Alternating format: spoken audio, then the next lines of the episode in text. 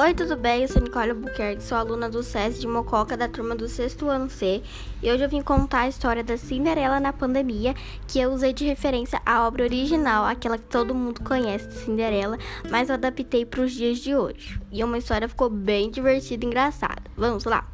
Cinderela é a pandemia. Quem sou eu? Eu sou Cinderela, sou filha de um comerciante viúvo e rico, mas perdi meu pai ainda quando era criança.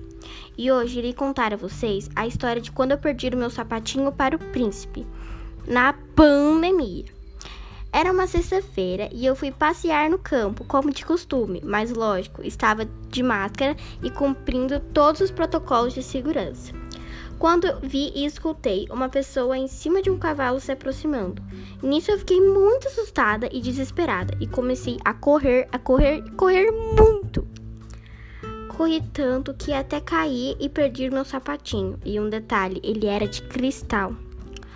Porém, nem liguei aquela hora. Saí correndo com o pé mesmo, totalmente descabelada, com os ventos batendo no meu cabelo, suada, mas eu tava muito desesperada, então continuei a correr.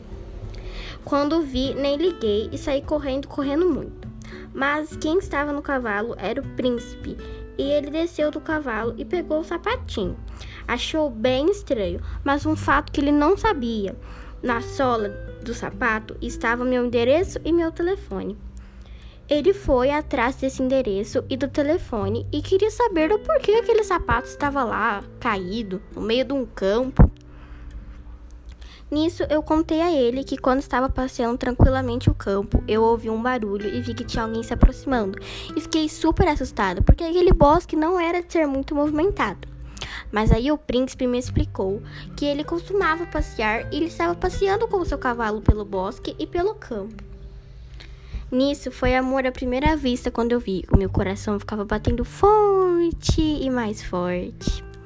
Desde então, ele me chamou para um encontro depois desse encontro maluco, não é mesmo? E aí, até hoje somos felizes e hoje somos casados e temos uma linda família.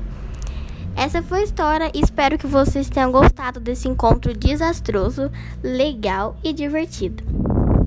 E aí, gostou da história da Cinderela da pandemia? Espero que sim.